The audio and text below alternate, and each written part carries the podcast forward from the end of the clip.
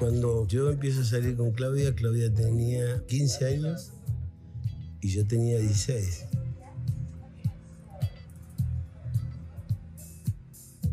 Mi mamá era muy, muy celosa de mí y tuve que esconder a Claudia así un poco, pero yo ya tenía un compromiso con ella.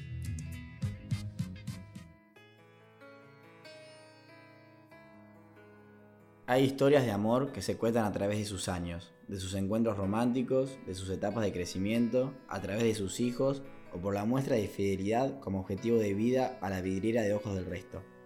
Pero son pocas las que se cuentan y justifican por sus peores momentos, por razones inexplicables de amnistía, por la oscuridad de sus secretos, por la infinita multitud que entorpecía su camino o por la cantidad de irresponsables adulterios.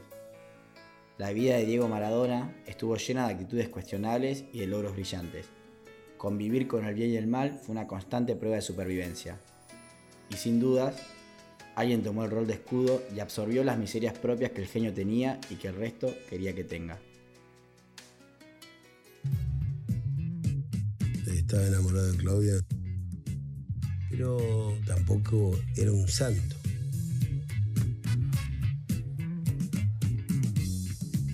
Mujeres hermosas. Mujeres divinas. Uf, cualquier cantidad. Pocas personas en la historia se las reconoce por su nombre de pila y nada más. Claro, Diego es uno. Jesús entiendo que debería ser otro. Evita y Cristina claramente en nuestra historia política. Y la lista no es mucho más amplia en este sentido. Tampoco son muchas las personas que lograron cambiar algo del mundo. Pero si digo Diego, digo Claudia, y si digo Claudia, digo la Claudia. Su nombre completo es Claudia Rosana Villafañe y nació el 22 de febrero de 1962 en Buenos Aires. Conoció a Diego cuando ambos eran adolescentes y el amor que floreció en aquel entonces no los separó jamás. Se quisieron casar de muy jóvenes, con solo 17 años y a escondidas de sus padres, se acercaron a la iglesia de Nuestra Señora de Buenos Aires como dos novios primerizos, pero el cura traicionó el deseo de estos chicos y por primera vez la vida les enseñó que casi no iban a tener secretos. Y así se negaron por la indiscreción de un cura. El primer golpe en esta historia, pero el amor es más fuerte.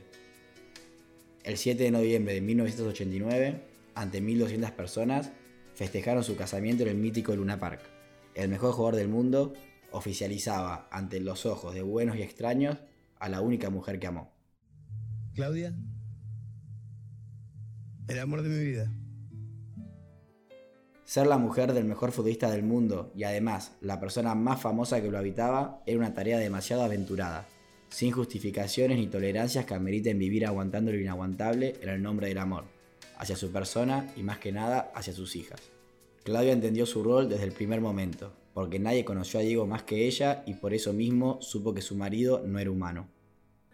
La figura extrovertida del genio que superaba la cancha de fútbol porque el negocio comenzaba a globalizarse, hacía que Claudia tome protagonismo para el simple hecho de ser cuestionada. El mundo debía entender que quien tenía todo lo que deseaba y hasta lo que no se imaginaba a sus pies, elegía a la misma chica a la que le había confesado amor de por vida y que le contestó que no necesitaba otra cosa más que estar con él porque era su cable a tierra y pieza fundamental del mecanismo maradoniano que respondía a las 24 horas a los intereses de un sistema explotador. La Claudia no esquivó la fama, los lujos y los excesos que significaban ser una Maradona más, porque desde el primer momento supo que allanar el camino era una estrategia necesaria para el funcionamiento de Maradona. Las buenas pasan rápido y por suerte Diego tuvo muchas. No hay que quitarle los méritos deportivos que le corresponden, pero tampoco separarlo de quienes lo permitieron. Mientras Diego realizaba su obra maestra en México, supo que Cristiana Sinagra estaba embarazada de quien luego se transformaría en Diego Armando Jr. y nacería meses después. Durante ese proceso, Claudio atravesaba el embarazo de su primera hija Dalma y un enfoque mediático que buscaba desestabilizar su presencia a coste de infidelidades, negadas del 10.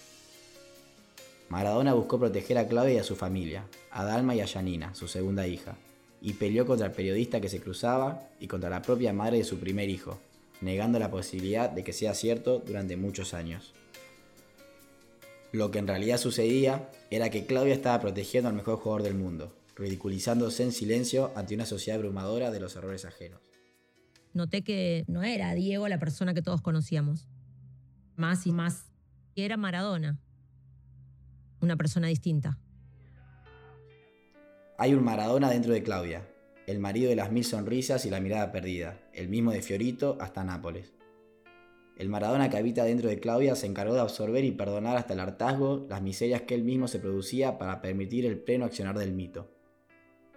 Porque cuando Diego no podía controlar sus excesos o cuando la fama lo golpeaba, en las paredes de su casa se encontraba ella cuidando de sus hijas y de su integridad física y emocional, porque era capaz de desconectarlo de la irrealidad para devolverlo al sueño de aquel niño. Porque no existe un Maradona sin una Claudia que proteja de la tormenta el imperio construido por el jugador de fútbol. Puede el amor definirse como el complemento temporal de uno hacia el otro por encontrar las necesidades que contenemos y que al mismo tiempo tanto carecemos.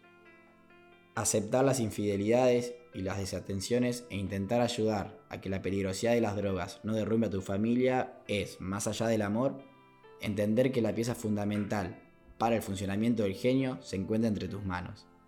Porque ella se empapó de miserias que acechaban la estabilidad deportiva y emocional de Diego para salir al frente y hacerse cargo de toda esa mierda. No dejó de lado su forma de ser y se vistió de gala ante los más poderosos, pero se embarró cuando la cancha pesaba y había que levantar las piernas. Era fachero. Súper cariñoso, súper inteligente. Y bailaba re bien cualquier tipo de música.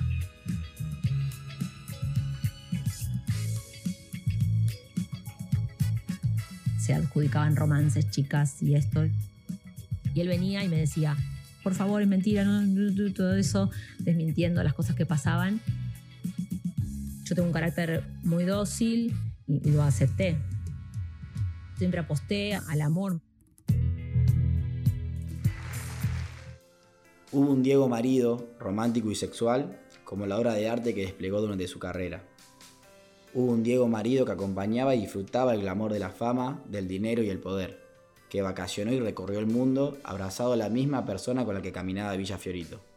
Hubo un Diego marido que dedicó goles y campeonatos, que jugaba por y para ella.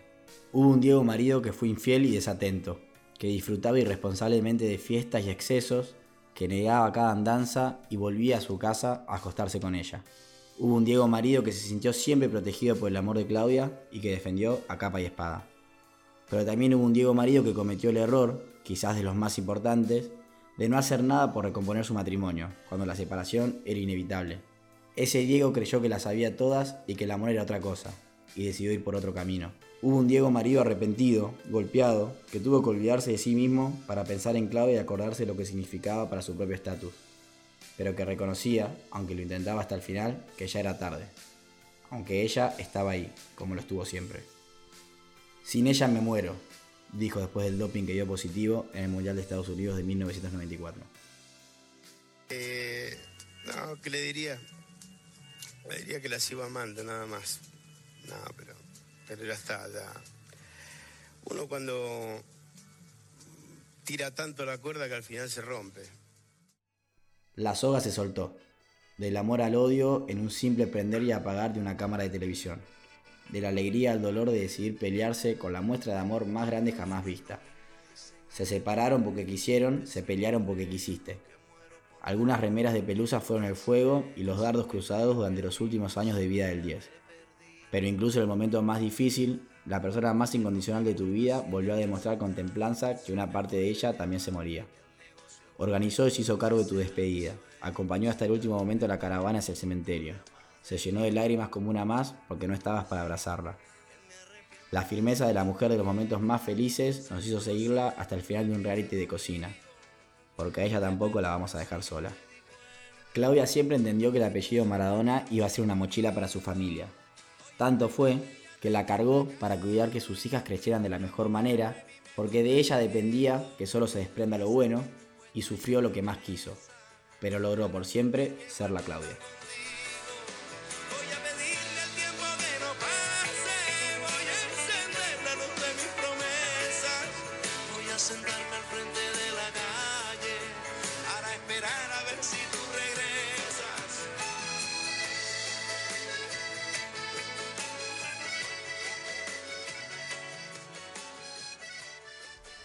Todos los Diegos el Diego. La analogía de un mito. Todos los Diegos quisieron a Maradona. Yo soy Juma La Maquia y esto es una producción de Backup.